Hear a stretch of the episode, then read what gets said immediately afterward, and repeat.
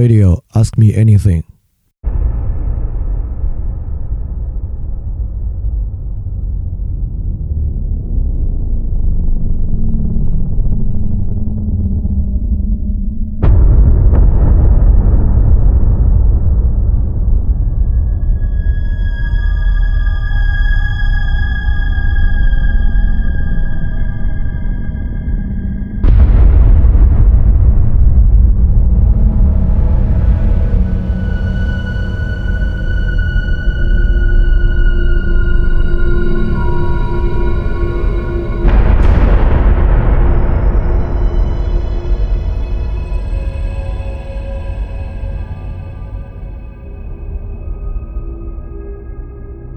大家好，欢迎收听新一期的饭店问答，我是李厚成。今天当然必须死。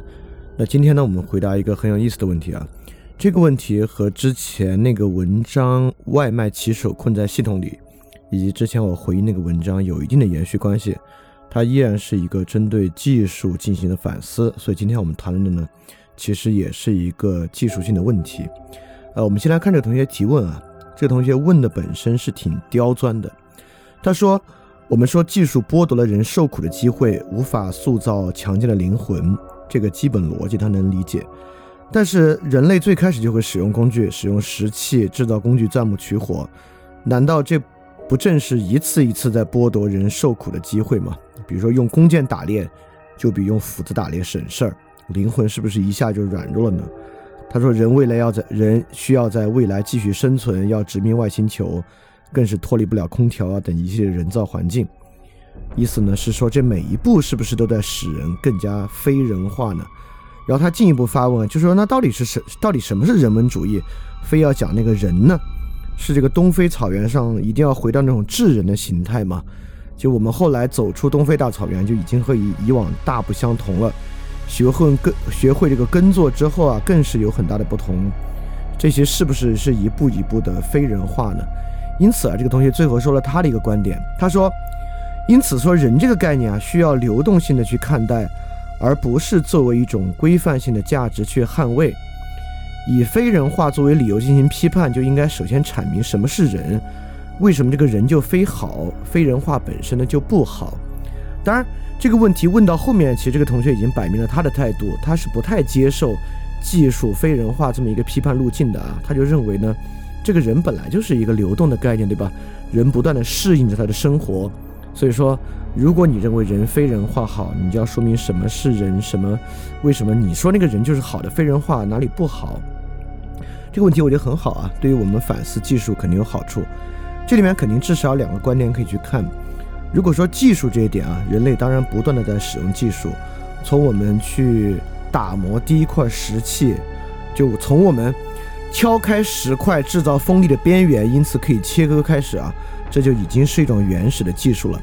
但以往的节目其实我们也说到啊，技术与技术之间其实有很大的差异。现代技术与过往的技术有非常巨大的差异。这个呢还不是一个纯粹用语言构筑的一个语言游戏。现代技术和过去技术最大的差异，我们之前在。年度专题个人主义平民社会里面其实讲过，呃，第一个是实证科学，让技术里面的统计学替代了人的自然感官；第二个呢，就是进一步的技术仪器塑造了理论的感官和技术感官来替代传统人的感官。也就是说呢，它是一种人本身的标尺和人本身的感受被剥离，从而屈从于一套数字系统的过程。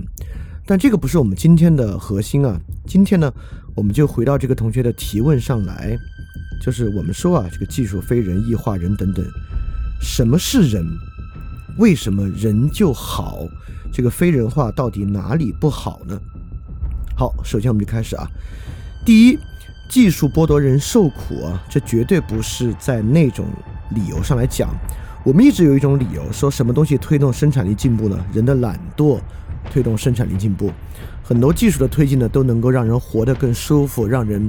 更懒惰，我们也看到瓦力那个电影啊，里面就塑造了一种在技术之中活得尤其懒惰的人类，他们坐在漂浮椅上都很肥胖，很明显不是一个好的状态。因此，很多时候我们在批判技术的时候，难免回到这种懒惰与吃苦的这个关系。但是吃苦啊，在这里讲的绝对不是要吃懒惰的苦，因此人可以吃的苦很多很多啊。这里主要还不是在那种原来的技术批判的角度之上说技术让人懒惰了，呃，不是这么回事儿。所以说，首先呢，就要看技术到底是如何影响我们的，因为只有在最表浅的程度之上，技术对我们的影响是更懒惰。比如原来你需要走过去，现在你开汽车过去就懒惰了。比如原来你骑自行车过去，现在骑电动自行车过去，你自己花的力就少了，你用电能来做，他确实在这个表浅的程度之上呢，就看得更懒惰了。但是每每从这个角度出发，我们都觉得。这是一种说这种技术带来问题啊，完全是一个神话。也就是说，我们这个时候必须赋予那种非懒惰一种价值，抛除这种非懒惰可能能让你这个身材健美一点啊，身体好一点之外，有什么别的价值？是不是我不骑电动自行车，骑自行车我就成为了一个更更伟大的人，我的灵魂就会更清洁的，会怎么样？完全不是这样啊！所以今天要讲的这个受苦，如果要问技术受苦。它完全不是在讲这个惰性的苦，因此，技术到底如何影响到我们的生活？这里面很明显有不同的起作用的方式。那么第一个起作用的方式呢，就是技术本身的逻辑，从自行车到电动自行车，同样是要推动一个两个轮子位移，我们不让人腿做工，用一个电动机加在里面做工。这个呢是一种技术影响生活的方式，它省下了人力，用电动机。来驱动一个原来用人力驱动的东东西，从这一点上来看啊，从任何新的技术革新，从这个角度来上看，绝对都是合理的。一个粘胶比以往粘得更牢，一个呃内燃机的改革，它的燃烧效率更高，一个新的材质的革新，让它的耐用性提升。所以，所有这些技术，如果以这种方式来看它对生活的影响啊，那一定是合理的。因为如果不合理呢，我们就不会应用它，我们就不会把它商用化。所以说，技术本身对生活，如果就看这一层的影响，你甭管它会不会让人懒惰或怎么样，这些先不说，它一定带来了一些功用，它的 function 是非常非常好的。因此呢，我们肯定今天啊，完全不是在这个角度上来讲这个问题。那今天在哪个角度上来讲这个问题呢？我给大家举三个例子，就是技术到底。如何影响我们的生活？第一个例子是马灯，就是这个骑马的时候啊，有一个马鞍，有一个马灯，可以用脚蹬在马灯上骑马。这个对于骑马这件事儿啊，是一个根本性的革新。这个马灯技术呢，也应该是从东方传到西方去的。啊，有各种各样的说法，说马灯是如何起源的啊。但是北方的胡人，就是我们这北方的胡人，或者类似于蒙古草原一带的人，最开始发明的马灯的可能性是最大的。那这个马灯技术，从技术对于生活影响本身来讲，当然是好的了。它让骑马变得更稳定了，甚至呢，它并没有带来什么懒惰的问题啊。你一样要骑马，但是你可以骑得更远，你可以在马上保持更稳定的姿姿态。但这个东西确实极其深刻地影响了人类的社会。最大的影响就是在战战争的层面上，自从有了马灯之后，这个骑兵变得尤其厉害。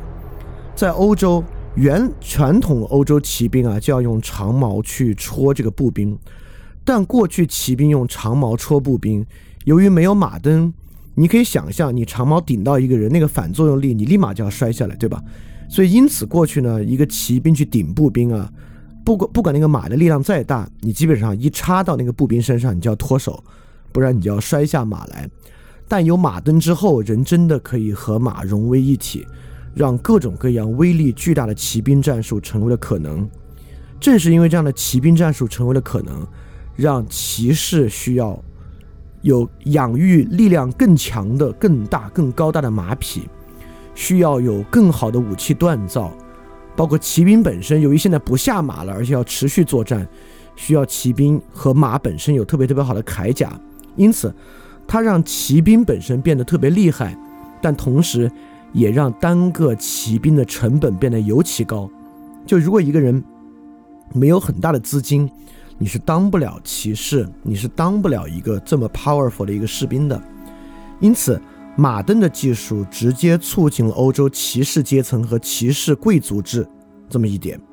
就整个中世纪后期的骑士贵族制，可以说就是在这个马镫技术之上发展出来的。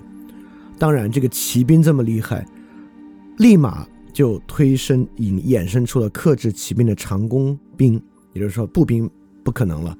如果你没有同样的骑兵这么多钱去武装你的骑兵的话，最后人们就发明出了这种磅数非常重的长弓，那这就是另外一回事儿，另外一回事儿，我们暂且不说啊。所以总的来说呢，我们能看出啊，马镫对于骑马这件事儿，如果我们在这样一个微观的层面上来看，它没什么，它当然是好的，它是一个很有用、很有功用的一个东东西。但是到社会之中呢，它带来了非常非常巨大的、深远的影响。呃，这个影响是好是坏，我们现在隔着这么多年，就是欧洲当时骑士贵族制发展起来，成为除了教士以外的，除了教士和这个权力阶层之外的一大贵族阶层，对当时社会有什么巨大影响？我们现在不容易，就如果你不做历史研究的话，很难直接去想象。但我说一个现在大家都可以想象的技术在社会上引发的改变，这个就是微信。从功能上看，微信当然非常好。过去人们需要写信变成电话，变成这个传呼机、手机移动化，然后 BB 机，然后短信到微信。这个微信呢，既快，成本又低。短信的问题就是每一条都要花钱。到微信呢，你有任何事儿，比如说你现在遇到一个急事儿，发生一个紧急情况要联系别人，微信非常方便。更不用说微信群，你可以一次联系很多人，对吧？范人电台。二点零的主节目每次也在微信群里面做讲座，如果没有微信的这一切都不可能。因此，从这个微观角度上上来看呢，你说微信让人懒惰吗？那不是啊，你在微信上花的时间会更多，说不上。但你稍微宏观一点，我们就发现微信对生活有个最根本的改变。呃，大家应该知道一个概念叫叫邓巴数。邓巴数呢，就是人脑子里面能够记忆的人际关系的数量上限，这个数量上限大概是一百一十。啊，有各种各样不同的邓巴数版本，大概一百左右吧，一百一十这么一个数。但这么一个数呢，在微信上被大大的突破了。在过去完全没有移动互联网技术，甚至没有电话技术的时候，你的人际关系呢就是一个差序格局，从你最亲密的人逐渐往外延伸开来。最后啊，你平时维持的人际关系呢，就那么二三十个人到顶了，然后再扩大一点呢，一百多个人就是你能记住的所有人。但今天微信环境呢，促使人必须要记住少达三四百，多达上千的人，所以说微信带来的直接结果就是我们的人际成本被快速的摊薄。过去我们和那几个和我们关系最近的核心的人啊，就在这个差序格局中间的人关系非常非常紧密，他和其他人差距是很大很大的。但今天有了微信技术之后，很赫然我们的人际关系被摊薄的非常厉害，也就是说。我们需要去沟通更多的人，同时我们放在特定人身上的成本就会大幅的降低。实际上，我们跟更多人花了更多时间说话，和那几个最亲密的人，我们说话的数量是减少的。这就是微信这个技术带来的改变。你看，这个改变就不是在微观程度之上，它对于沟通效率的改变，而是往后退一步，能看到一个较宏观的改变。那我再说一个东西，就是交通技术，飞机、高铁、火车、汽车，对吧？从微观上来看，它当然好了。过去从北京到上海，那你要 就是如果是没有铁路的时代啊，那花很长的时间；有飞机的时代，今天一个半小时最快就可以从北京到达上海。从这个角度之下呢，很多东西都变得可能，流动性、快速的效率的流动，在这里面成了一个非常根本的对于社会经济、对于各各个资源配置啊都极有效率的一个事情。但大家想一想。从微观上看，当然极其合理。退回来一步看，造成了什么呢？留守儿童与空巢老人，实际上呢就是这样的情况。也就是说，因为劳动力配置，因为交通技术的原因变得非常自由，所以说让农民工进城务工变得可能，这也无可指摘，对吧？进城拥有更好的收入，这没没没得说。但是呢？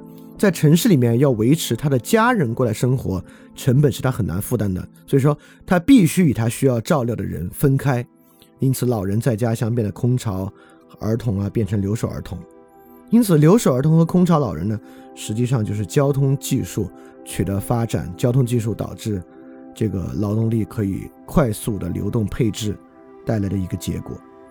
因此举了这些例子之后啊，我们就能看到。技术如何影响我们生活？当然有两层影响。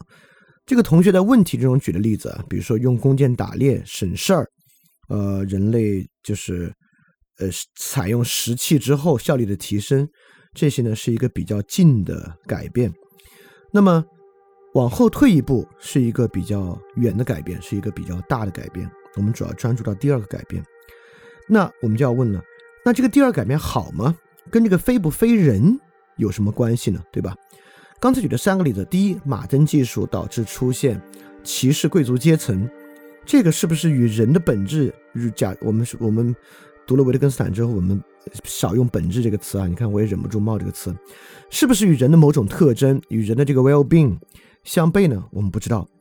微信摊薄了人际成本，摊薄了在单个人上的人际投入，需要接触更多的人，是不是与人的 well-being 相悖呢？也就是说。微信的改变，我们能不能说是一种人的概念和人的生活流动？它就要流到这样，需要去控制与 manage 更多人的关系，因而呢，它需要摊薄，是不是？这是好是坏呢？兴许还有争议，对吧？但是空巢老人和留守儿童，这个当然我们能知道它是一个问题。到这里呢，我们就能看出，呃，在这个角度之上，它肯定是有一些非人的特征的。好，我现在举了三个例子啊。就是用以说明我们到底怎么看待技术对我们生活造成的影响。它不是一个微观的来看待技术功能的影响，而是跳开来来看技术退一步相对宏观的影响。而且呢，刚才不管从马灯到微信还是到交通技术，我们都能看出啊，这个相对宏观的影响几乎是从大的面上来讲，从整个整个结构结构上来讲，几乎是确定的。就比如说，就像人类学会农耕之后。马上就有一个衍生的生活方式，就是储藏，就开始出现了。这是狩猎社会人所没有的东西啊，这不是靠人的选择决定的，这是必然的。有农耕，就一定会储藏；有马灯，就一定会有重装骑士；有微信，就一定会有人际摊薄；有交通技术，在今天情况之下，就一定会有留守儿童和空巢老人。我们就是来看这样一个状况。好，那现在呢，我们我们就进入刚才的第二个问题。那技术，什么是人？什么是好的？什么是不好的？所谓技术的非人化是什么意思？这个问题，这个问题呢，我们用三位做技术批判的哲学家他们的观点，我们来说一下。这三个观点其实以前节目里我们都在各个地方讲过，今天我们的放到一起，再给大家就是串一下，可能能看得更清楚技术与非人化的三个不同视角的关系。他们是卢梭、尼采和海德格尔。从这三个角度上来看，我们看技术是如何实现非人化的。当然，到最后我们一定会说该怎么办，而且是一个呃具有实践性的方法和方案。它不会是一个今天我们批判完了就了事儿。第一，我们讲卢梭啊，卢梭呢，当然跟卢梭相关的就是自然主义。卢梭呢强调一种高贵的野蛮人。那卢梭对于技术批判呢，主要在卢梭在地荣文学院的那个。文章，他的这个一个获奖文章，讲到科学艺术对于人类社会的影响是好是坏，呃，他采取了很反的立场。这个立场对他的时代本身也有很大的一个与其相斥的一种观点和态度。我们知道，在卢梭的年代呢，是法国启蒙运动风起云涌，像蒂尔泰啊、狄德罗啊等等等等啊，都在将英国的那种实验精神、科学主义精神。在法国生根发芽，比如说狄德罗，当时办的这个百科全书，就是想将人类的文明成果，尤其是科学的成果，以百科全书的形式固化下来。那么卢梭竟然反对科学。卢梭当时写啊，他当时就自述说：“我反对今天人人都崇尚的一切事物，我也预料到人们将很难宽恕我大胆采取的立场。”等等等等。他也相信，要超越他的时代，就不能为就是指望人们简单理解的方式去写作。那这些我们都以前可能都知道了。那它非人性何在呢？就为什么技术和科学是非人性的呢？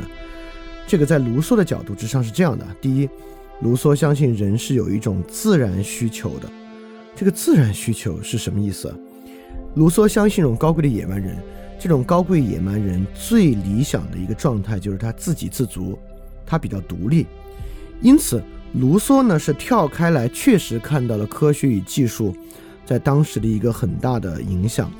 也就是说，科学和技术不断的在拉近人的关系，导致人与人进入一个更紧密的分工社会。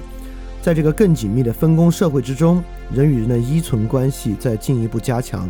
在这在这样的一个社会中，每个人都在更依赖他人。这当然是一个很有洞察力的观点啊，这绝对不是一种厚古薄今的怀古派态度。从这个角度之上呢，确实，直到今天，从卢梭的年代到今天，依然是一个人与人的依存与人与人的分工越来越细、越来越加的情况。那么就要问，分工依赖有什么不好？分工与依赖带来的问题是什么？但分工依赖当然是有问题的。这个问题在卢梭这里呢，就主要被呈现为两个逻辑。第一个逻辑就是人拥有某种自然需求和自然需求的知识，也就是说，最简单来说啊，过去的人其实不管是做菜啊、认谷物啊、对生活的基本照料啊，用我们今天的话说，过去人的自理能力比今天的人要强得多。那今天的人，当一切服务都可以，呃，用商业交换的形式完成的时候呢，其实很多人是。不愿意做，也不会做很多生活中的事物的。那么，在不愿做与不会做这些生活事物之上，可能大家也会觉得，反正最后可以找到这个对等的消费、对等的这个劳动来完成嘛。这个劳动完成的问题是什么呢？其实我们就可以发现啊，这这正是这样的不自主，带来了非常非常巨大的问题。这个巨大问题在卢梭那里，卢梭是强烈的反对蓄奴与帮佣佣人的制度的。也就是说，今天啊，你站在一个雇佣者的角度，你当然觉得这有啥不好？我我也不做饭，请阿姨做菜；我也不打扫卫生，请阿姨来打扫。对，我也不愿买菜，让外卖送餐员来做。就站在一个雇佣者角度，你觉得当然好。你站在一个庄园主，你可以啥也不做，你蓄一堆奴隶帮助你做就好了。但这个恰恰是问题所在。也就是说，人与人的依存和人反对和失去了满足自己自然需求的知识和能力。导致不平等的出现，导致一种不平等和压迫的出现。而且呢，在这个情况之下，卢梭就发现这种科学和技术本质之上扼杀了德行。第二，卢梭本身啊是不相信人与人过于紧密的接触的。卢梭不相信人在一种极端依赖他人的情况之下能够有好的状态与好的德行。呃，站在卢梭的年代，他那个年那个年代人依赖到什么地步，倒是很难讲。但今天这个年代，我们确实发现啊，当人以过于细节分工的方式彼此依赖的时候，不管是阿伦特呃所讲的那个赫胥曼的平庸之恶问题，还是今天人们在距离很近的这个人际关系之中产生的这些所有的压力、反对、敌对、抱怨等等的问题，我们都能看出。就是以过于紧密的方式，既消解掉了人本身的责任，也让人与人之间形成猜忌、形成压迫关系、形成一种显性的矛盾的可能性越来越高。因此，卢梭所讲的那个自然状态高贵的野蛮人，肯定不是我们要去回到的一个状态。但是我们都说了，自然状态学说并不是说我们要回到那个状态，而是以那个状态作为一个基准，也就是什么是人的问题。以自然状态之野蛮人作为一个基准，我们能看出今天生活一些明显的问题。就比如今天，我们每个人为了维持自己的生活秩序，其实雇佣了大量的其他人在帮助我们维持，这是个问题。第二，像我们刚才说的，子女、父母以家庭关系近距离的在一起，当然是人的一个自然需求。而在今天，我们刚才所讲的留守儿童和空巢老人来讲呢，在今天的科学情况和高度分工流动之下，这个东西呢，也就失去了它的可能性。因此，我认为卢梭向我们提示了一些东西啊，就是人确实是有自然需求的。比如说，简单来说，人维持他自己的生活，人与自己的家庭紧密的待在一起，人认识有限的个体。与有限的个体保持较紧密的关系，等等等等，这些呢是人的自然需求。也就是说，我们可以想象人的概念是流动的，人的生活方式在不断的变化。但是，即便是到今天啊，刚才说的这几点，似乎是流动之中比较不太流动的人的自然需求，而恰恰是这样的自然需求，在技术的科学的冲击之下，产生了很大的变化。那么在这样的变化之中呢，我们会发现不平等是从中衍生出来的，我们与他人的倾轧。是我们需要他人来帮我们照顾生活这点带来的，等等等等这样的问题，包括这些问题在今天节目的篇幅之中不可能完完全全穷尽，但实际上法兰克福学派批判那本书《加速》，加速完全不是我们今天平时用的加速那个意思啊！我认为今天平时日常我们使用的加速这个词，基本上已经剥离了原来的加速理论真正想说的重要性啊，就变成了一个抱怨性的词汇。但实际上，正是在加速的过程中。导致了自然诉求，人的自然诉求在中间就顾不上了，这个很多自然诉求在里面就无法完成了，这就是一个很大很大的问题。所以说，卢梭提示了什么呢？卢梭提示了人有自然的需求，而技术和科学让人无法满足和完成他们的自然需求。因此，从这点上来讲呢，我们确实能看出卢梭的批判不是没有道理的。技术和科学。由于剥夺了人的自然需求的满足，确实导致了一种废人化。好，我们来看第二个，就是尼采。尼采对于技术的态度，那尼采对于技术的态度，首先是从技术在古典时代和现代的差异来看的。尼采当然认为，照他的时代的技术和古希腊的技术是完全不同的，但是中间有一个连接之处，这个连接之处呢，就是苏格拉底。就是今天我们的技术是苏格拉底的追问和苏格拉底的真理观走到今天所带来的一个结果。古希腊人们的技术不是那样的，而今天是这样的，是什么样的呢？也就是说，苏格拉底在尼采看来是科学精神的发端，在科学精神的发端之处，苏格拉底认为透过一种类科学的理性方法可以解决存在问题。这话什么意思啊？可以回答所谓事物本质的问题。这个之后呢，变成，大家都都都，大家应该都听说过柏拉图主义。那柏拉图主义呢，就是科学的本质论、科学的本质观念的一个核心。而恰好今天的技术，绝大多数都是以科学或科学方法构成的技术。这些科学理性方法还不仅仅是在物质自然的层面，在社科层面呢，我们也相信有一种科学。理性的方法构成我们的技术，因此啊，尼采回答了一个非常重要的问题。因此，在现代社会，技术不仅被当作一种功能看待，技术以及蕴藏在技术之中的视角，也被我们当做一个更根本的视角，是一个存在意义之上的视角。也就是说，被我们包装成为技术的方法，被我们看作更本质的问题。这个例子我们之前举过了，比如说今天有基因检测人种分隔来看，我们就认为被基因检测出来的人在基因之中的种族分布，是比你依据肤色或者文化观念自认为的种族分布更客观，具有更真实性的。这就是所谓技术可以解决存在问题的一个非常非常典型的例子啊！这个例子我们一会儿还会再举一些。那尼采反对的是啥呢？尼采认为他的问题是啥？第一，尼采认为，尼采并不认为他达到了这样一种真正的本质。那不光尼采不这么认为吧？你你要问维特根斯坦，他也不会这样认为。如果你最近听了二点零，你应该能知道维特根斯坦绝对跟尼采有一样的观点，是不可能科学和科学的技术达到了如此的一种本质的。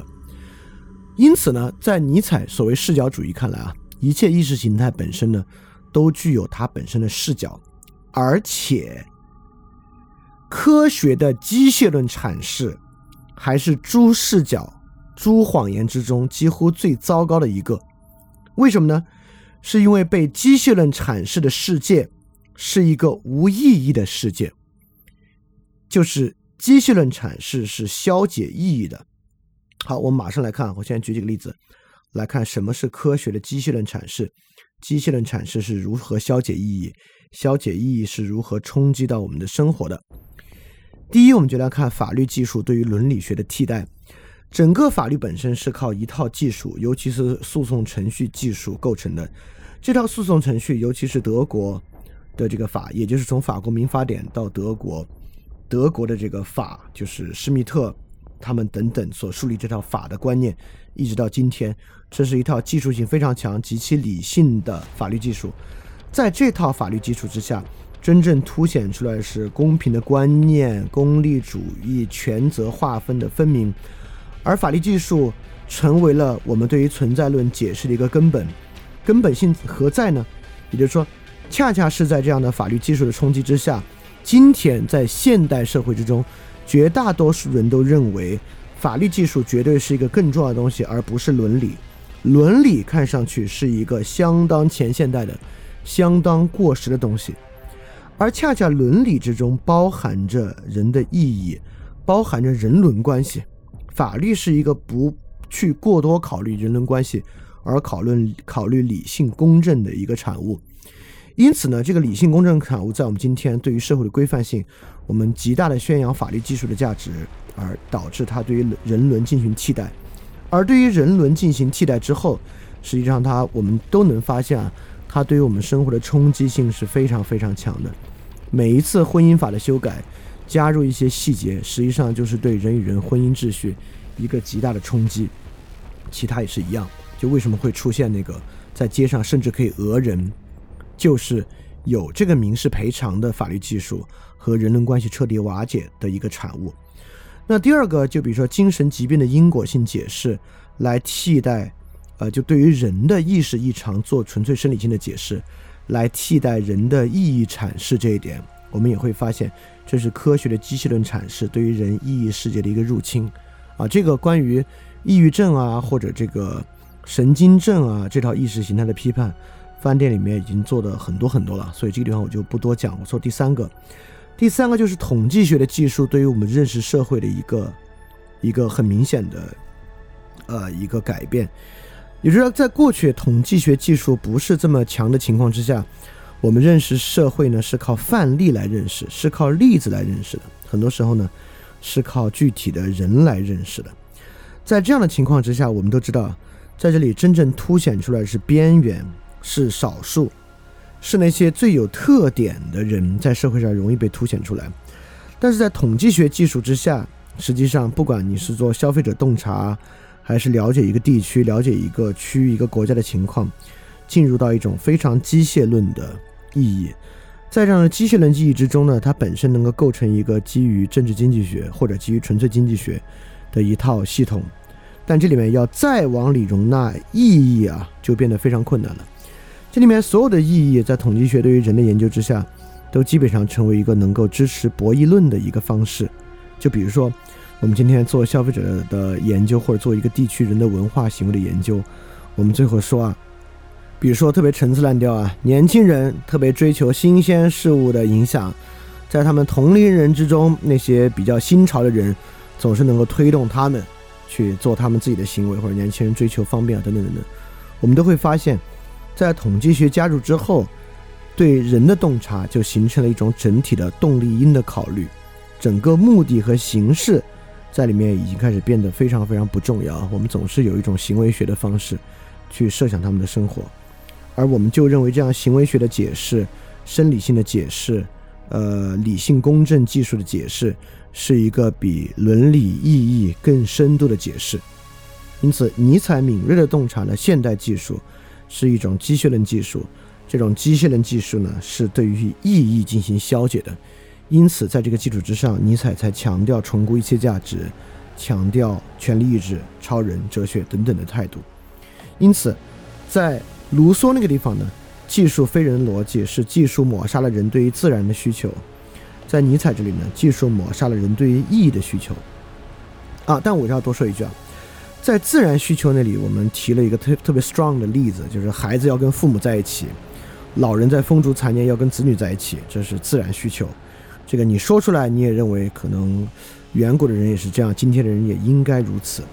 你会认为，人有自然需求，听上去很有道理。但人有意义的需求，我必须承认，我在这里没有提出像自然需求那么强的例子。比如说我刚才说人需要人伦秩序，我刚才说人需要意识的深度，而不是精神疾病领域之上生理性的深度。我说了，人需要目的因、形式因对于人的理解，而不是在动力因基础之上人的行为学的理解。这些观点啊，它就不像是人的自然诉求那么明显。这个东西啊，倒退一百年啊，我说这些话都不需要任何新的论证，而到今天，我都必须小心翼翼地说，人需要人伦秩序，人需要呃某种意识领域的深度，而不是生理深度。就人需要，就刚才那些东西，我需要特别小心翼翼地讲的原因，就是尼采所预言世界的完成，也是这种非人化的根本问题所在。但是我对这个问题呢，也还是有点信心的。也就是说，关于意义问题，虽然这个人的意义啊是一个有点陈词滥调的问题，而且今天绝大多数人已经快接受人生没有意义这个观点了，就是建立在人生没有意义的存在主义基础之上，来设想别的问题。但是为什么人生没有意义这个问题和这个提法还如此的牵动人心？人们需要一再回溯它，并且为其产生疑惑呢？当然，人是有意义的需求的。这个意义需求，你可以从亚里士多德的 “man seek to understand” 人追求理解角度上获得。就人无论如何要自我证明的。我以前也老举一个例子来证明人有意义需求啊，就是即便是纯生理享乐主义的人，他在享乐主义生活之外，他也经常愿意去拥抱那些证明享乐主义有道理的观点、理论、说法。个人态度、名言警句，原因呢，就是他不光要过享乐主义的生活，他要理解享乐主义的合理性啊，这就本身就是一种意义的追求了。但是今天科学和技术啊，其实是这种柏拉图主义的技术观是在削减这样的意义需求的，这当然是一个很大的问题。好，我们刚才说了两个了，就一个是卢梭，技术冲击了人的自然需求；第二个是尼采。技术冲击了人的意义需求，让我们来看海德格尔。在海德格尔的视野之下呢，技术冲击了人对于真实的需求。这个真实的需求是什么意思啊？你觉得哇，这个越说越玄乎。自然需求还行，意义需求似乎还可以理解。这个真实需求，你就得先说什么是真实了。对，呃，我我先不说什么是真实，我们先说什么是不真实啊，就比较明显能看出来。那海德格尔对技术态度呢，有一个核心词汇就是摆置，这个 gesto。这个摆置呢，就是说今天的技术和古典技术有一个很大的不同。古典技术呢，就是在人的目的之下，帮助人啊把一些东西加速。但今天的技术啊，它有一个像摆架一个架子，它就像是一个自己是个装置一样，它把人啊就放在这个装置之上，它不是来服务于人的。它不是把人摆到一个确定的位置之上的，也就是说，我们可以认为过去的技术，不管是石器、弓箭，它在人与世界接触之中是一个中间环节，它在某些小环节之上啊来给予一些帮助。但今天的技术呢，完全是把人在世界里面摆了一个座位，你就坐在座位上别动了，它完完全全的给人提供了一个固定的视角。这个呢是摆置和过去这种技术很大的区别。好，我们还是要来看什么这种摆置特征是什么。呃，我第一个要举的例子就是手机屏幕。这个手机屏幕啊，尤其是变成这么大的触摸屏之后，它具有极其强烈的摆置特征。就是人类第一次有这么一个东西，有这么一块屏，你对于整个世界的理解和交互是在这块屏幕之上来展开和呈现的。不管你是买东西、点菜、读新闻、看视频、听播客，像你们刚才听播客，都是在这个屏幕之上的。但是屏幕本身是一个固定不变的东西，意思是说，你用一块 iPhone 的屏幕，这个屏幕里面的东西在视觉之上不断变化，但这个屏幕本身就是这么硬邦邦的一块玻璃，它除了有一些划痕和磨损之外，不会有别的一些变化。因此，这里摆置性是什么呢？摆置性在于这儿。对着这块屏幕，我们可以说这个人的行为更是观察而不是实践，对吧？这个大家都能理解，对吧？由于它是一个屏幕，因此它先天的就具有了极其强烈的观察属性。也就是说，手机屏幕它极大的拓展和凸显了人的观察性，而不是人的参与性和人的实践性。进一步要说什么呢？就他与他把人与他要负的责任啊，在更大的程度之上做了极其严重的隔绝。因此，我们说从笛卡尔开始啊，人跳到了世界的一边，成为了一个观察者。那么，我们可以说，手机屏幕就是人作为观察者角色这个问题极其强烈的一种新发明。在这种新发明之下，人确实彻彻底底的成为了一个观察者。与他的责任隔绝，与参与和实践隔绝，这就是手机屏幕的摆置性质。从微观角度来看，手机屏幕颜色鲜亮，分辨率高，能够给我们呈现丰富而有活力的信息。但是我们稍微退后一步，就能看出手机屏幕是在什么层面之上来改变人的。那不光手机屏幕有摆置性，公众号一样有摆置性。就我们我们可以从公众号再看到刚才一点加速的特征。你看啊，过去发生任何一个社会事件，人们对这个社会事件的反应啊，就比如说今天出了一个事儿，记者到现场采集到信息，这个信息在有电视直播时代之前，可能都需要最快速到报纸之上登到今天下午或明天早上发行的报纸。啊，晚报就是这样的，晚报能比日报更早的反映今天白天。发生的事情，因此它更具有很强烈的时效性，但是时效性跟今天比都没得比，所以今天呢，我们不得不在情绪还最上头的时候就要接触大量的信息。过去很多时候，一个信息真的发酵，各方各面开始入场进行评论的时候，人的情绪已经有一点点降下来了，尤其是电视时代之前。这是最开始人们对电视摆置性的一个很大的批判啊。那进入这个公众号时代就就更是如此了。经常是在网上一个事儿发生之后，发生之后不到两个小时，你就能看到铺天盖地的各式各样的评论。很显然，在两个小时的时候，每个人都是带着极大的情绪，带着还没有被压制下来的一种激情，在看这样的内容。那这当然是一个很容易。被掀起各种情感，产生敌对、热爱、狂喜的一种环境，所以公众号的一种摆置性，它摆把人摆在了一个激动的位置上，啊，这就是今天我们互联网整个环境呈现这种激动特征。好，你看，我们通过手机屏的摆置性和公众号媒媒介速度的摆置性，来看到了摆置。与过去技术一个很大的区别，它是包含了一种强烈的自己技术本身的节奏和视角在其中的。那么我们就要说，摆置为什么是不真的呢？在海德格尔的真理观之中，真就是去遮蔽，人需要不被遮蔽才行。但不被遮蔽，并不像某种真理柏拉图主义，它有一个状态，在那个状态之下，人就是不被遮蔽的，不是。在这个情况之下，人需要不断被解蔽。人需要靠不同的手段，在活跃着的被解闭的过程之中，才能逼近那个真实。但技术本身天然就今天的技术，尤其是我们看互移动互联网技术，天然就是一个巨大的筛除器，一种模式的固化。这个我相信今天讲这个，我不需要再做什么额外的论述啊，大家都明白我说的什么意思。它为什么是一个巨大的固化？所以我再往前说一个词儿，大家就明白我这里说的，从今天的视角之上说的是什么了。就马尔库斯安的一本《单向度的人》，实际上就是来讲这个问题。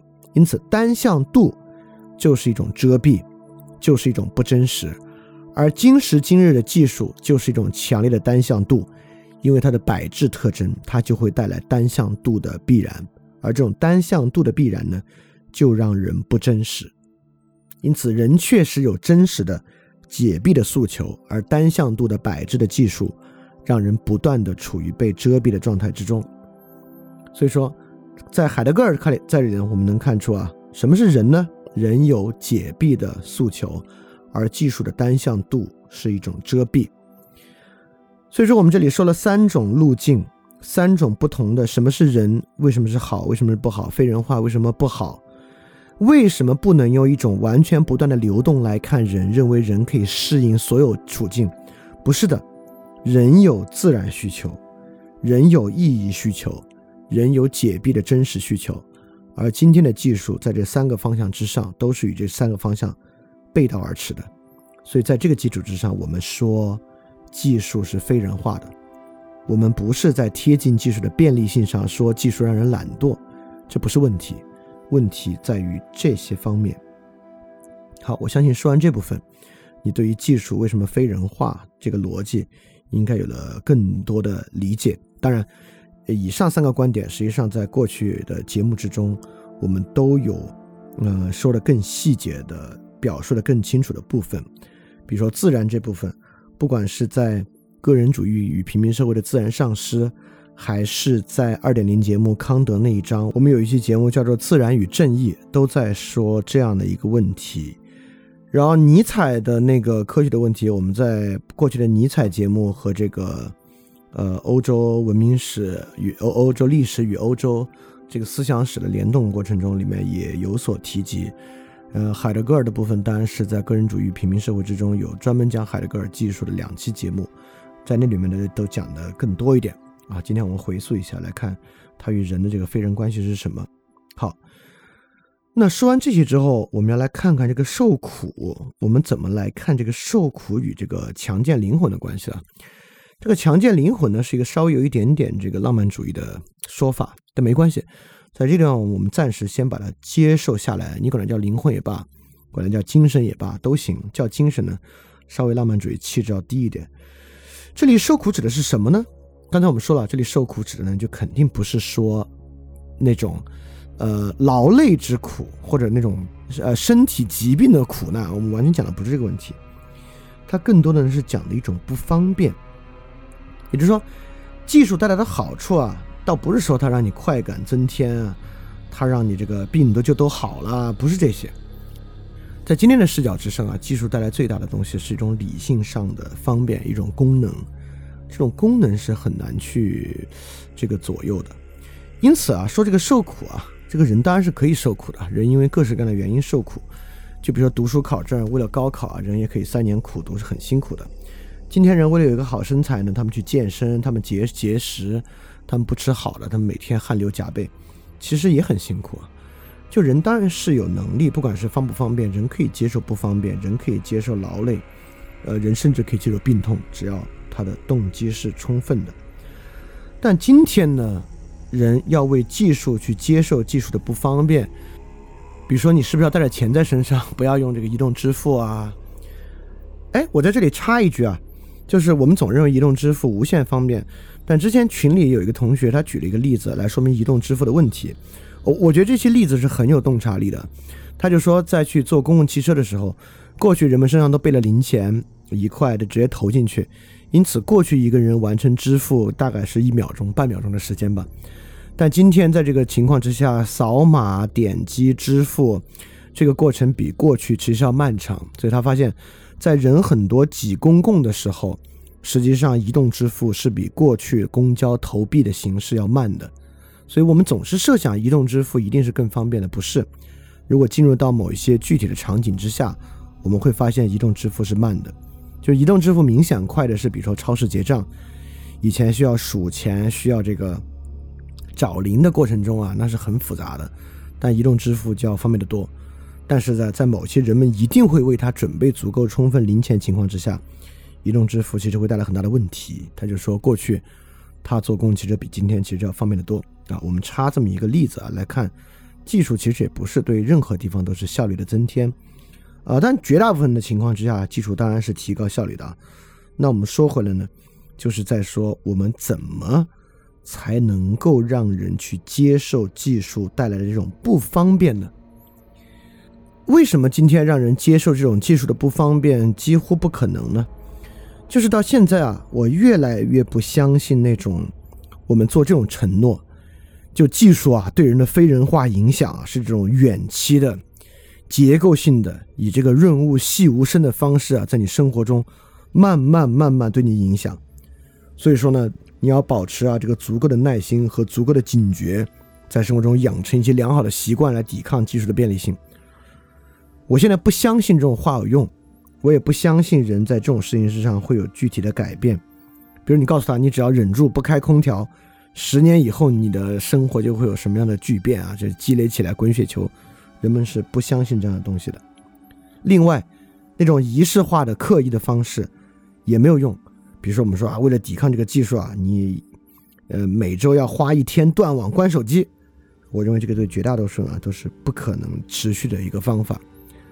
所以说，在我们为技术承担技术的不方便的时候呢，我就要说啊，不能依靠这种过远的承诺或者刻意的仪式性的这种长期的手段，因为。不管读书考证，你为什么愿意承担那个辛苦，或者健身为什么愿意承担那个辛苦和不方便，就是因为它最后给予你的那个好处是极其明显的。它不管是让你身材变好，还是让你得到那个证照，还是让你高考考出好成绩啊，它最后的好处非常明显，所以你愿意那么做。但是在技术反思之上，很多时候我们都只能给出一些极其遥远而模糊的好处，这个是无法推动人做任何事情的。所以今天呢，我绝对不会提这些方案。但是呢，我要先来说，呃，技术理性对于人的影响有一个很本质的影响，就我们还是来说它对于人想象力的压抑，因为我们今最近一直在谈这个想象力的问题，它对于想象力的压抑是最大的问题。因此，空调这事儿啊，不是说空调好不好，这空调本身夏天这个凉快，冬天暖和，当然是很好。但空调呢，会压抑人的想象。它对人想象的压抑的很大一点是啥呢？也就是说，当空调成为生活的默认条件，因此很多时候呢，空调就成为了一个底线条件。当空调成为底线条件之后，就比如说你要出去旅行，在出去旅行的时候，甚至连旅行的 APP 都已经排除了所有没有空调的住宿。你根本搜不出来没有空调的住宿，你也无法想象你出去旅行可以在什么条在什么地方，那是一个很有意思但是没有空调的环境。很多时候你已经不接受这样的环境了。所以说，空调的问题并不在空调本身，但当空调成为一个默认条件，成为人们在住宿的时候的一个标准考量和一个标准想象的时候呢，实际上你排除掉了很多其他的可能性，也排除掉了其他想象的问题。所以今天我们是一个技术主宰的社会，其实并不是在于技术本身的功能对我们有多大的主宰，而是技术作为某种根本背景的想象对我们的生活形成了主宰。比如今天去一个相对较远的地方，如果不是在很特殊的情况之下，人是想不到以步行的方式去的。技术带来了对于位移这事儿的一种根本想象，就是很明显。在过去没有共享单车的时候，很多时候人们从地铁口出来到家的这段过程之中是步行完成的。在今天啊，我觉得只要超过一点五公里啊，人们都想用共享单车去完成。这个呢，就是生活可能性和生活想象力的一种剥夺。就如果这个还不是一个特别显著的例子呢，我就再说更显著的例子。今天人与人的沟通啊，都不用说写信这事儿了。以电子邮件篇幅进行的沟通，企业里面不算啊，就真人之间都非常少。你都没有想象，在某种情况之下，你需要以电子邮件的篇幅与他人沟通，就是因为你已经默认了人与人的沟通就是在微信上以即时聊天对话的方式向前推进，或者以电话，呃，现在很多人就是以视频电话的方式推进，你已经想不到。还有一种可能性是以比较长篇幅的文字的方法进行互相之间的这种长篇幅对话，对吧？所以说，技术主宰想象呢，实际上是不是本身便利性的问题，而是它帮我们筛掉和砍掉了很多其他的选项，导致生活变得比较单向度，是这么一个问题。因此，在这个问题之上呢，今天节目最后一点点啊，我说几个我能够想到的一些。对技术世界的一些对抗，这些对抗本身呢是有一定的策略性的啊。呃，这个策略性的地方呢有三个比较典型的策略。第一个策略呢就是确实在技术对抗的过程之中是有好多一次性的方法的，也就是它不是让你长期不吹空调，或者你以后永远别点外卖了，或者说你要持续的少用手机，我觉得这这些都不太可能。就这这也不太可能。但确实有很多短期的方式，有很多一次性的方法。这些一次性的方法让人们时不常做一下是可能的。比如说最简单的，就比如说你一定保证和保持你的各种订阅源的数量都在五个以内。